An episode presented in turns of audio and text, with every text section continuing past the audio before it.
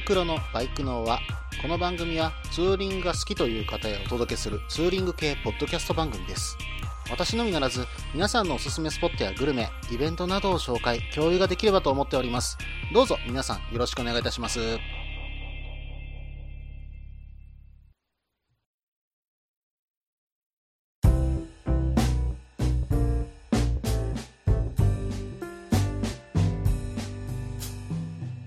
始まりました。バイクのは第32回ですね。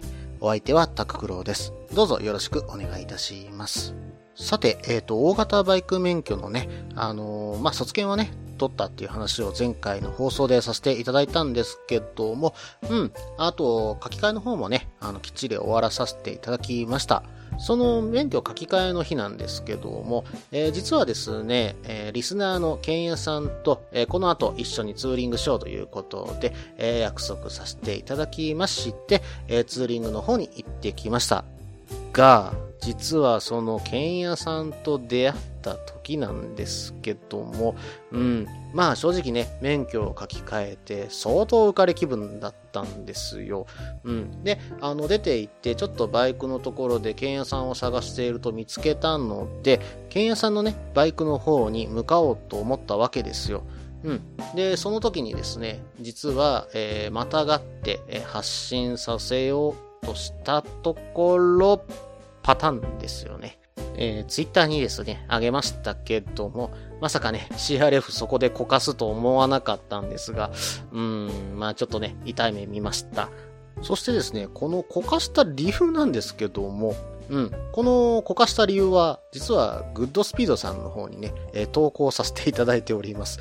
えー、そちらのね、失敗ダーブラックっていうコーナーがあるんですけども、うん。そちらで、えー、料理していただけると思っておりますので、そこはね、スカイジンさん、ルイさんの腕の見せ所ということで、え、よろしくお願いいたします。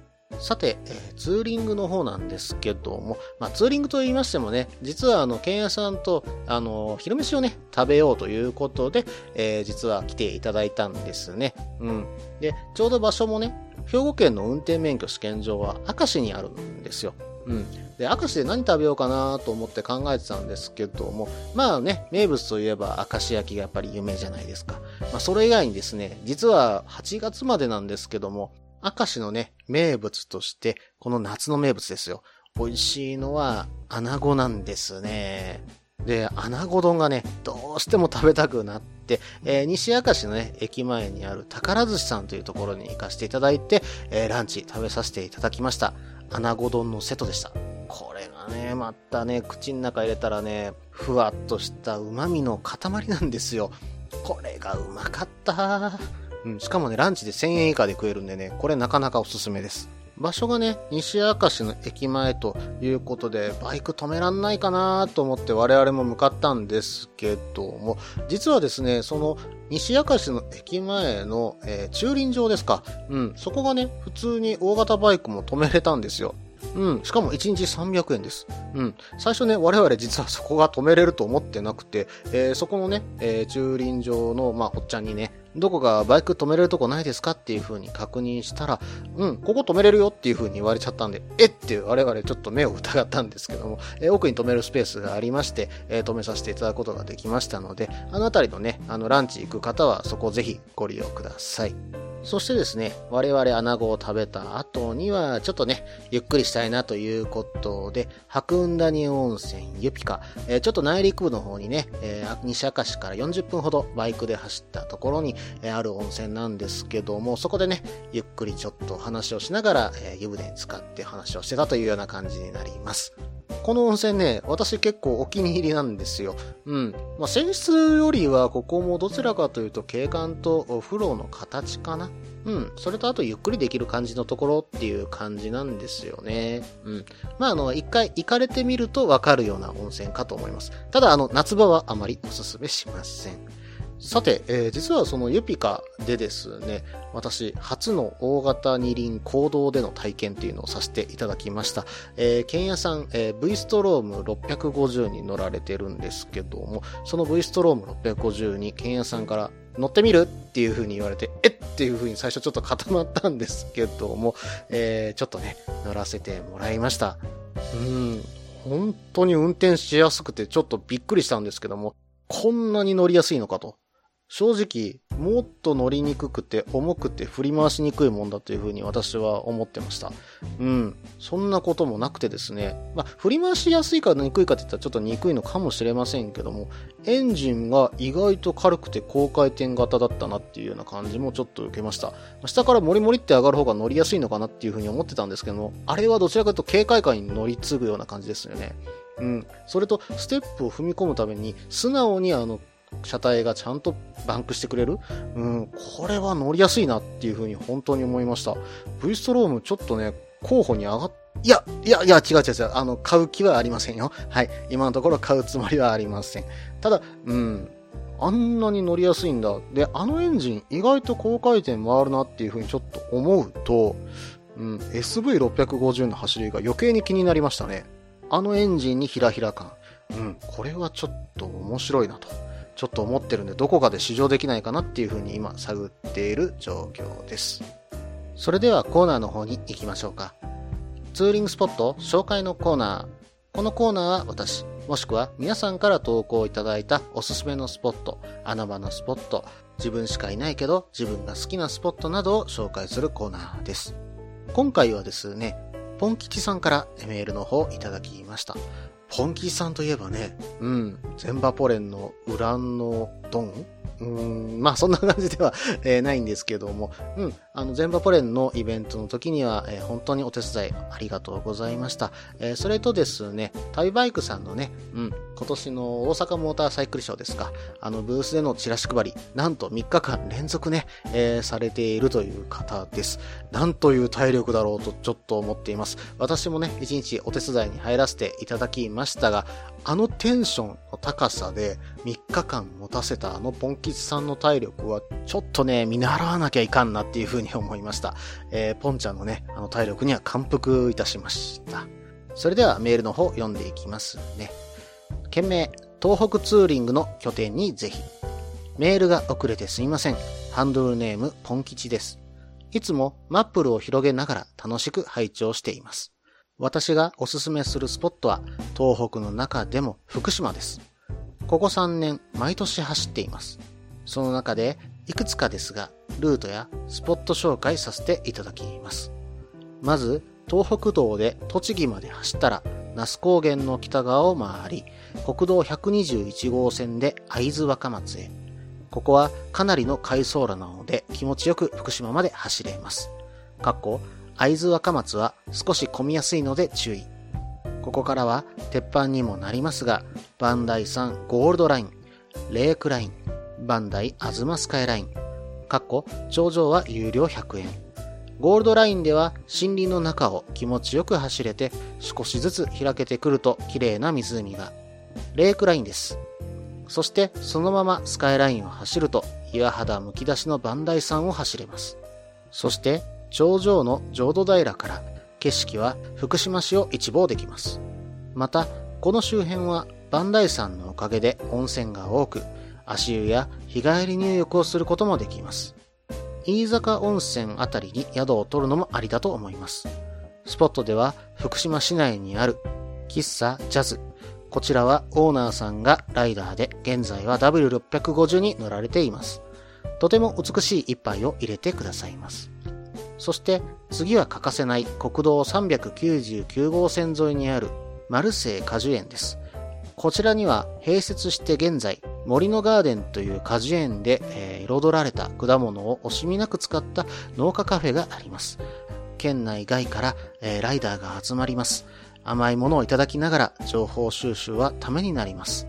かっこ自分はスイッチが入ると昼ご飯抜きで走ってしまう癖がありますゆえ、ランチスポットがなくてすみません。福島県はライダーで町おこしをやっており、福島ライダーズナビで検索してもらえると、ライダーズピット、ツーリングルート、ライダーに嬉しい宿などがあります。ぜひ東北ツーリングの拠点として福島へ。また、えー、宮城、秋田、岩手、青森、様々あります。それは後ほど。長文乱文すいません。これからもお体に気をつけて配信を楽しみにしています。ポンキーさん、どうもメールの方ありがとうございます。うん、初福島ですね。うん。で、私ですね、実はですね、福島県、何度かね、あの、バイクじゃないんですけども、ちょっと行ったことはあるんですよ。うん、なんでかっていうとですね、一時期ね、1年弱ぐらいなんですけども、栃木県のね、あの、宇都宮市の隣にある下野市というところにね、えー、住んでたことがあります。えー、湘南新宿ラインとかね、えー、乗られる方ならご存知かと思いますけども、小金井という、え、駅があります。え、そこのね、周辺に住んでました。まあその時にね、え、その時は車と当時は何か、あ、原付が1台あったな。うん、CD50S か。うん、便利の 50S ですね。あれを1台あって、それでね、まあその辺りは走ってたんですけども、まあちょっと遠出になるとやっぱ車でね、えー、行ったりはしてました。えー、当時ね、ロードスター乗ってまして、うん、東北はね、そこから拠点で結構行かせてもらってはいたんですよね。うん、しかもね、私仕事で東北を実はその場所を拠点にして、えー、実は歩いてこいというような仕事をしてましたんで、東北各県実は全部行ったことはあるんですよ。うん。で、本当にね、今思い出すとバイクで行きたいなっていうところなんかいっぱいあるんですよね。なんであの時にね、あの250か400、まあ持ってなかったんだろうっていうのは未だに悔やんでるんです。まあもうね、引っ越すことはないとは思うんですけども、まあ、どこかで東北のツーリングもね、行ってみたいなっていう風にちょっと今回のね、お便り読んでて思いました。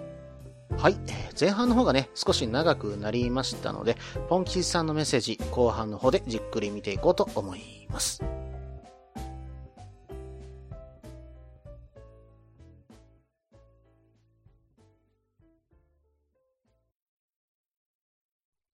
みんなでバイクの輪を広げよう。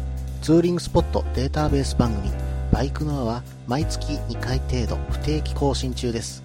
皆さんよろしくお願いいたします。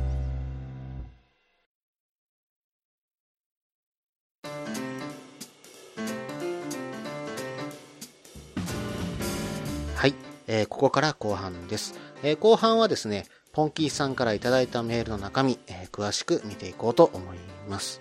では最初にね書かれていたところですけどもうんえーと、福島ということで、えー、ここ3年毎年走ってるというふうに、えー、ポン吉さんの方のメール書かれていました。あれ？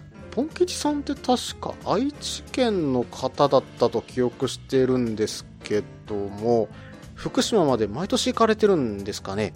うんなかなかすごい距離を、えー、行かれていますね。えー、片道約600キロぐらいですかね。うん、しかもあのメールに書かれていましたけども、東北道で栃木まで走ったらということは、東名でね、一回東京に出て、東京からね、首都高速を経由して、えー、そして東北に上がってるかと思います。確かね、あの、会津の方まで、いや、えっ、ー、と、名古屋から東北に向かうルートっていう風にちょっと考えた時には、そうだな、新潟周りの方がもしかしたら若干ですけども、えー、距離短いかもしれませんね。うん、確か新潟周りで私一度ね、えっ、ー、と、福島に行ったことはあるんですよ。うん。で、それで行くと、多分シーカーでしたけども、30キロぐらい変わってきたと思うんですけどね。うん。一度ね、あの、調べてみてください。それとですね、東北道で栃木まで走って那須高原の北を通るというルートなんですけども、これね、ちょっと調べてみたんですけども、栃木のインターの一番北側、東北自動車道のね、うん、多分那須だと思うんですよね。那須インターで降りてるのかなそれとももう福島に入って白川で降りてるのかもしれませんね。で、もしね、あの、那須で降りてるんであれば、那須高原の、えー、確かスマートインターチェンジがあってたかと思います。えー、ここからですね、えー、那須高原の北側を抜けようとすると、えー、国道289号線まで北上して、そこからそのルートをずっと走っていて、国道121に当たり、えー、121号線からそのまま、えー、道なりに行けば国道118号線に入って、えー、会津若松市へ入るといったルートは見えるんですね。多分このルートなのかな？それでももししくはですね、えー、那須高原の、まあ、ちょっと北側、えー、県道305号線という道があるんですけども、えー、そこからですね、ちょっとしたね、え、山道の方を抜けていくルートがあるんです。え、これ県道290号線っていうルートがあるんですけども、白川高原カントリークラブに、え、抜けて、えー、国道289号線に当たるといったルートがあります。こっちかな？こっちの方がちょっとワインディングが面白そうなんですけどね。うん。ちょっとこの辺を走ってみたいなっていうふうに思いました。さて、えー、ナスといえばね、私は本当に一番好きなもの。ここはビールですね。うん。ナス高原ビール。これは本当にちょっと有名にはなってると思うんですけども、えー、雪解け水をね、えー、ベースに完全無ろ過で作られたビールなんですよ。これはね、本当に美味しい。あのー、健康にも実はいいんですよ。ここのね、ビール酵母が実は健康美容の効果が実は絶大だったりするっていう風に言われてるんです。え、しかもね、え、ビタミン群がすごい多く入っているんです。さらにさらに、えー、新陳代謝をね、活発にして、え老化を防ぐ効果があったり、肝機能をね、整える効果があったりするんです。アルコールなのに肝機能を整える。これはなかなかびっくりするような効果ですよね。うん。で、ここのビールのおすすめはワイテンです。実はね、あの、ワイツェンはビールが嫌いっていう方でも実は美味しく飲めるっていう可能性があるビールです。えー、本当にフルーティーでね、えー、微炭酸で飲みやすい。そうだな、代表的なビールとしてはヒューガールデンホワイト、ベルギービールにありますが、えー、本当にね、飲みやすいんで、これは一度飲んでみてください。で、そのヒューガールデンホワイトにさらにうまさをかけたのが、えー、この那須高原の、えー、ワイツェンだと私は思います。もしね、あの女性へのプレゼントにするお酒があるんだったら、えー、このお酒をね、あのプレゼントしてあげる。お土産で持って帰って渡してあげて一緒に飲むとかね、え、すごい楽しめるんじゃないでしょうか。一度買ってみてください。それでは続き見ていきますね。次に書かれていたのは、えー、バンダイさんゴールドライン、えー、そしてレークライン、えー、そしてバンダイ、アズマ、スカイライン。この3つを行くというふうに書かれてましたが、えー、どれも素晴らしい道路ですよね。えまずはね、えバンダイさんゴールドライン。えー、この道路はですね、えー、磐梯町から北塩原村を結ぶ、えー、全長17.6キロの、え道路となります。え2013年まではですね、え有料だったようですが、え現在、え無料で通れるようです。え県道64号線というふうになっています。うん、ここは磐梯山をね、えー、見ながら走れるルートかと思います。すいません、私もちょっとこのルートは行ったことないんですが、ちょっと調べさせてもらいました。えー、ゴールドラインの途中にね、えー、面積第4位の、えー、猪苗代湖を見渡せるパーキングエリアとかがね、え、数箇所あったりしますし、え、タイトなコーナーも結構あるようです。うん、まあ走りごたえはね、すごくあるような道路ですね。それとですね、次に書かれていたのが、レークラインですね。えー、このレークライン、えー、磐梯山の噴火でね、えー、生まれた桧原湖、え、そして小野川湖、それと、え、秋元湖のこの3つをね、え、眺めながら、林の中をね、抜けていくルートなんですね。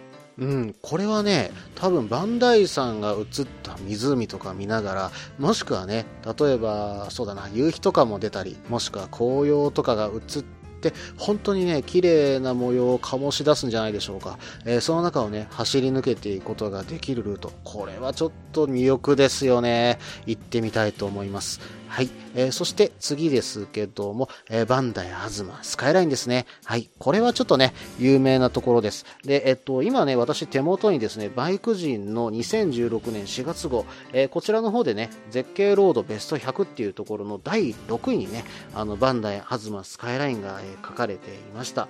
うん。ここに出てくる写真なんですけども、え、浄土平の写真がね、載ってるんですよ。これね、本当に日本のね、えー、風景とはとても思えませんね。うん。なんて言うんだろう。アメリカっぽいかな？少しね。うん。なんか荒野を走り抜けていくような感じの道路がすごい見えるんです。しかもそこにアップダウンがついてるわけですよ。これはね、なかなか走れるようなところじゃないと思います。えー、それとですね、4月には、えー、雪壁の中をね、走ることもできるようです。ちょっとそういったところ、かなり魅力な道路だと私は思いますね。どこかで行けたらいいな面白そうだと思いました。さて、えー、それでは次を見ていきますね。えー、次に書かれていたのが、飯坂温泉あたりに宿を取るのもありだと思いますというふうに書かれていました。で、私、飯坂温泉を知らなかったので調べてみたんです。じゃあですね、ちょっと面白いですね、歴史が出てきたんですね。この飯坂温泉、実は、えー、縄文時代まで歴史が遡れるんですね。えー、紀元前3000年頃、えー、ス上川の支流の小川が、えー、飯坂温泉の南を流れていたと、えー、そしてこの小川と飯坂街道が交差する月崎、えー、そこに、えー、縄文人が住んでいたそうなんです。で、そこでですね、2世紀頃なんですが、あの日本武尊が、えー、遠い統制の際に病にかかったと。で、ところがですね、この温泉に使ったところ、たちまち元気になったというふうにね、えー、歴史が残っているそうなんですね。もしくは伝えられてるっていう話だとは思うんですが、うん、まさかね、そこまでね、歴史が遡れる温泉があるなんて初めて知りました。しかもですね、他にも松尾芭蕉、えー、しかもその奥の細道の中で、えー、出てきたりもする温泉です。えー、ちょっと時代が錯誤しますが、えー、大和武、えー、他には松岡式、えー、与謝野明子、ヘレン・ケラーと、えー、この方々皆さんがね、お入りになった温泉です。ちょっとね、この温泉入ってみたいと思いましたね。はい、えー、それでは次いきますね。次に、えー、書かれていたのが、喫茶ジャズ。えー、このジャズという名前なんですけども、ジャがひらがなで、えー、後ろの図が豆という風に書きます。うん、マスターもね、バイク乗りということで、しかもね、ジャズが流れる店内で、えー、自家焙煎のコーヒーがいただけるわけです。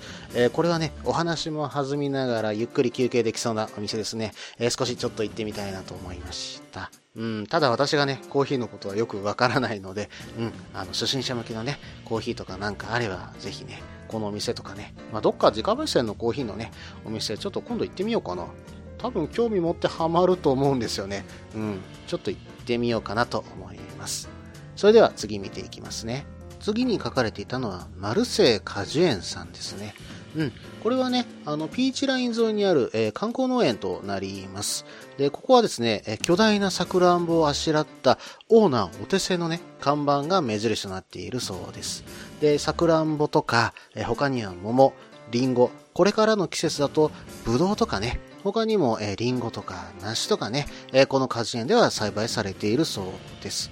しかもね、これからの季節、なんと30分食べ放題っていうのもあるそうですよ。えー、9月はね、ぶどう、りんご、梨が、えー、どうもできるようになるそうです。一度ね、あの、この農園覗いてみてください。さて、えー、ポンキーさんがこの後書かれていましたけども、えー、自分はスイッチが入ると昼ご飯抜きで走ってしまう癖がありますゆえっていう風に書いてたんですが、これね、私もわかります。私もね、スイッチ入っちゃうとね、うん、時間をね、忘れて走っちゃうことがあります。あ、あそこまで行ったらご飯を食べよう。うん、あそこでご飯を食べよう。うん、でももうちょっと走ったらあそこまで綺麗なとこ見れるし、もうちょっと美味しいもんもあそこにあるしなっていう風にね、そのままね、走ってっちゃう場合があるんです。そうするとね、昼飯を食べ損なうんですよね。うん、1時回って2時を過ぎるともうランチの時間が過ぎて店が閉まり出すとかね。うん、こんなことよくやっちゃいますね。うん、だから大丈夫です。ポンキンさん。ポンキーさんだけではないです。はい。えー、ポンキンさん、どうもメールの方ありがとうございました。えー、ポンキンさんはね、本当に今もいろんなとこ行ってましたし、えー、今年も北海道行ってらしたんじゃなかったでしたっけ？ぜひね、その北海道の話聞かせてください。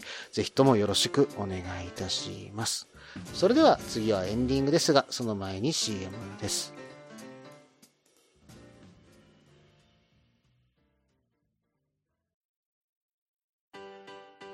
落ち着いて聞いてください。あなた EBR 症候群です。だってだってお前ハヤボルトじゃんって。もう私ビュエルっていうアメ車乗ってますけど。なんか無理やりいいこと言おうとして 忙しいあなたに心のパーキング。元バラエティラジオ。Good speed。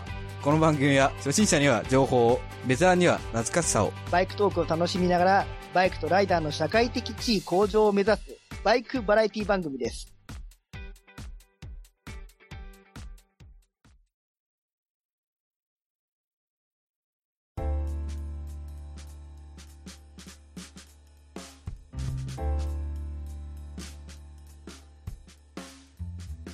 それではエンディングです。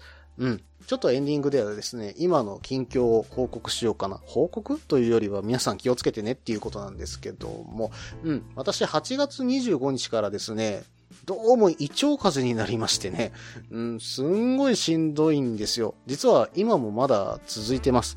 多分医者の見立てでは明日ぐらいにはもう落ち着いてくるだろうというふうに、えー言われてるんですが、これですね、8月の25日ですよ。私、東京にいたんですね。うん、で、東京にいて、えーしかも知らない街でホテルに入って高熱を出し、えーしかもですね、うん、そのままぶっ倒れて朝起きるのに遅刻するというとんでもない大失態を犯したんですけども、まだ朝でもね、あの熱が下がってなくて、もうフラフラになりながら、え仕事をして、その後、その足で大阪まで、え帰ったんです。うん、もう本当にね、正直辛かったんですよね。うん。で、帰って、実は布団に入って寝て、気づいたらもう次の日の、確か昼ぐらいだったと思います。うん。で、これね、なんで私こんな話をしたかというと、まあ、ツーリングとかでね、一泊とかで行った時とか、皆さん急遽こんな病気にかかったらどうされますか？まあ、近くにね、病院があれば、まあ、駆け込めばいいかもしれませんが、結構普通のライダーって、土日とかにね、うん、ツーリングされたり、泊まりに行ったりされる方が多いと思うんですよ。